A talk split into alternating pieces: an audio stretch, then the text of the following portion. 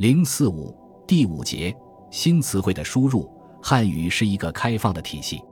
它在历史上多次吸收外来语言中的词汇，不断得到丰富充实，增强了它的表达力，使它成为世界上最丰富多彩的语言之一。鸦片战争以前，汉语对外来语汇的吸收主要有两次：一是汉代以后，印度佛教传入中国，大量佛教词汇融入汉语之中，如佛、摩、羯、禅、阎罗、菩萨、世界、袈裟、罗汉、庄严、法门、因缘、因果、因明、彼岸、忏悔等词汇，其影响超出了宗教的范围，有的已经成为人们经常使用的语言。二是，在明清之际的西学东渐中，利玛窦、汤若望等西方传教士在一边西书时，引进和创造出一批新词汇。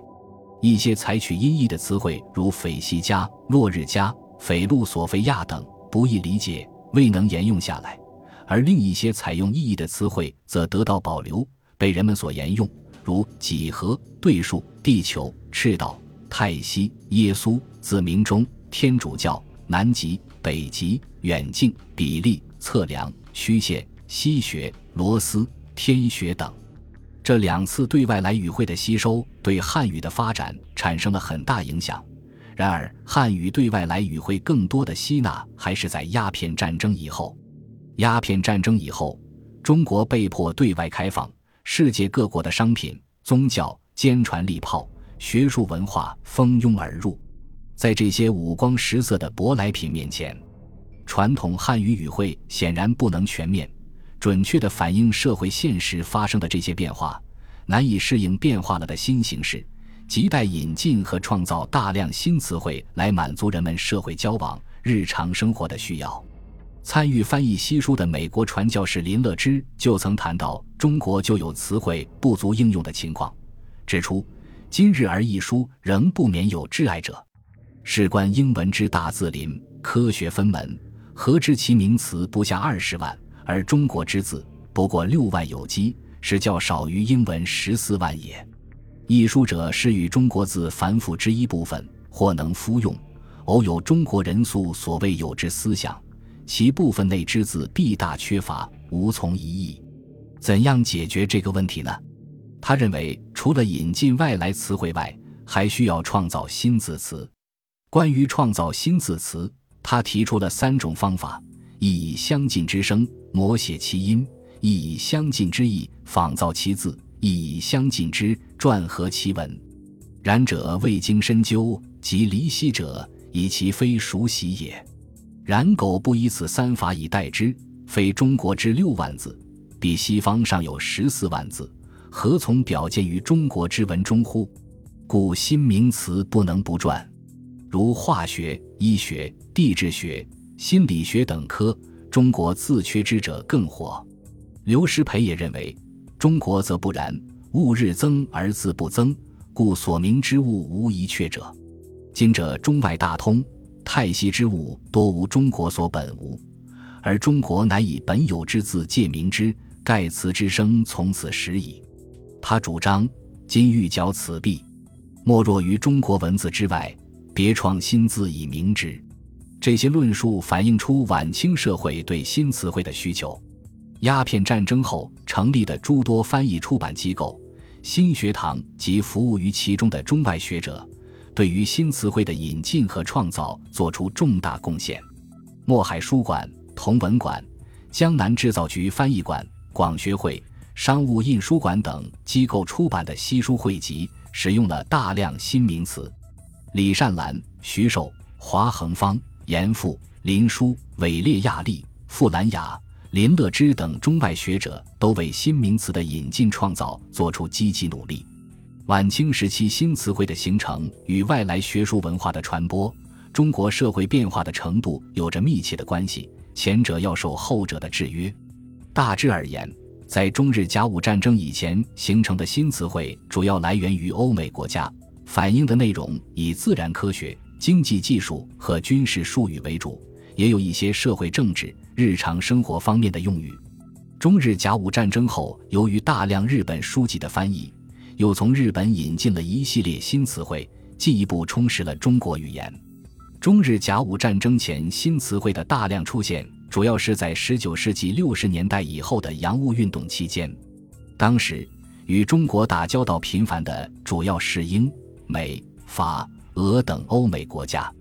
清政府主要引进西方自然科学及军事、经济技术，此类词汇的出现占了绝大多数，甚至在社会上产生了影响。有人谈到此期上海方言时说：“乃自海通以来，不仅中国各地方之语均集合于上海一隅，及外国语之混入中国语者亦复不少。例如，刚白度之为买办，密斯托之为先生，引擎。”马达之为电器用品，德律风之为电话，或中国本有其名而习用外国语者，或无其名而不得不用外国语者，或无其名而新立一名，其效力仍不及外国原名者。江南制造局翻译馆、同文馆、广学会等文化机构都为新词汇的形成做出不懈努力。仅江南制造局翻译馆在此期间出版的一书中，创造新字词多达一万以上。归纳起来，此期出现的新词汇主要有以下几个方面：自然科学、经济、军事等方面的新词汇；日常生活方面的新词汇；政治、文教及外国史地方面的新词汇。在以上新词汇中，一些词汇存在的时间比较短暂，像伯里喜天德、霍密尼士。谈过辣的劳尔德什等名词，如不加注解很难明白，不便于在社会上使用，玄性玄灭，在所难免。这类词汇以音译者为多，还有一些词汇，包括某些音译词汇流行了一段时间，但由于又有了意义更确切、使用更方便的词汇，虽被取代，如报纸取代新闻纸，火车取代火轮车，火柴取代自来火等，即是如此。德律风、密斯托、密斯等词皆属音译，都曾在晚清长期流行。当然，经过历史的过滤，也有大量新词汇被保留下来，得到广大民众的认同，一直沿袭下来，最终汇入汉语中，成为中国语言中的重要组成部分。中日甲午战争后，中国社会发生深刻变化，资产阶级政治斗争蓬勃开展起来。与此同时，西学东渐也出现了新的高潮，这种新高潮的一个标志就是反映西方哲学、社会政治学说等方面的书籍被大量译解输入，而相当多的内容是从日本转译而来的。与这种变化相适应，这一时期出现的新词汇以反映近代中国及世界的政治、思想、学术、社会变革的内容为特色。兹举例如下：政治方面的新词汇。文化学术方面的新词汇，需要指出的是，这些新词汇中的大多数都译自日本书籍。当时的开明之士，大多数人都以读日本书、习日文相标榜。梁启超为此专门写了一篇题为《论学日本文之意》的文章，强调学习日文的重要性。他认为，日本自明治维新以来，所译所著有用之书不下数千种，而游详于政治学。资生学、治学、群学等，揭开民治强国基之极物也。而中国译出的西书偏重于兵学易学，而政治资生等本源之学，几无一书焉。通晓日文后，便可以阅读这些有用之书。另外，日文与中文相近，易懂易学。梁氏说，日本文汉字居十之七八，其专用假名不用汉字者，为脉络词及语助词等耳。因此，学日本语者一年可成，做日本文者半年可成，学日本文者数日小成，数月大成。这种认识不仅反映了梁启超个人的看法，也是当时中国多数开明知识分子的共识。随着大量汉译日本书籍的出版，众多译自日本的新词汇源源不断地被引进中国。这些新词汇主要分两种情况。一种是沿用中国固有语汇中的词汇，但日本人在使用时赋予了新的意义；另一种是当中国无适当成语可用的时候，日本人组合不同的汉字来创造。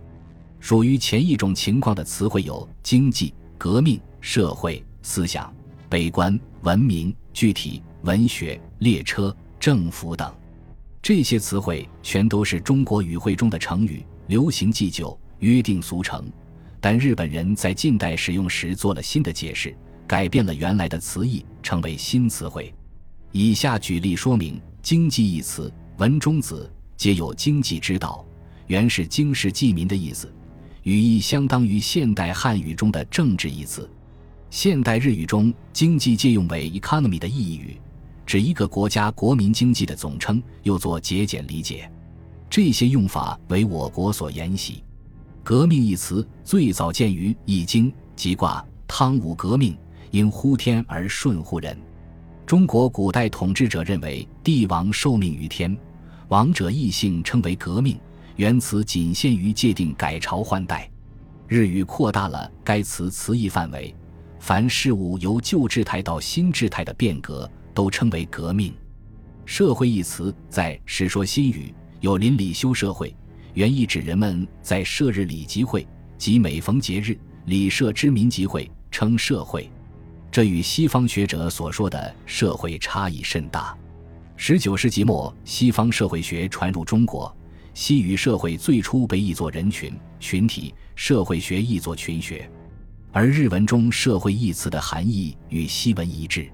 二十世纪初，“社会”一词从日本传入中国，国人才用这个词汇来表示群集群体。具体一词在《孟子·公孙丑》中谓：“冉牛、民子、颜渊，则具体而微，是四肢都具备的意思，即具有全部形体。”后来的具体与抽象相对应，指个别的、实在的、有形的事物。属于后一种情况的词汇，非汉语所固有，是日本人利用汉字的组合来表达欧美的语词，由汉字荟萃而成。其构词法有的是形容词加名词，如哲学、美学、背景、高潮、硕士、古典等；有的是动词加宾语，如放射、进口、断交、生产、动员等；有的采用复合语。如治外法权、最后通牒、生产关系、自由竞争等，在晚清，到底有多少新词汇从日本输入，却难统计。如果人们翻开当时的出版物看阅，随处都可以看到来自东洋的名词术语。有的论者指出，光绪甲午，我国与日本居信，明年和议程，留学者咸去齐国，且齐国文字一意较他国文字为便，于是日本文之一本。遂充斥于世肆，推行于学校。即使一时之学术寝成风尚，而我国文体亦遂因之稍稍变异。由于日文新词汇的流行，使不少以前输入中国的时髦词汇逐渐被淘汰。兹举例如下：晚清时期新词汇中发生的这种更迭，反映出这部分日文词汇具有易懂、准确的优点，它们最终成为汉语的一部分。有的进入基本词汇的行列，当然，此期的日文新词引进也存在着过于泛滥、简单照搬的情况，引起有识之士的忧虑。一九一五年出版了一本题为《盲人瞎马之新名词》的书，作者署名“将来小律师”，尖锐地批评了日益新名词使用中出现的弊病，列举词例五十九个，其中包括各个、偶素、手形、切手、引物、支那。让渡等急趋聱牙的词汇，这些词汇的存在与中国语言日益大众化、通俗化的发展趋势相违背，最终被广大人民所抛弃。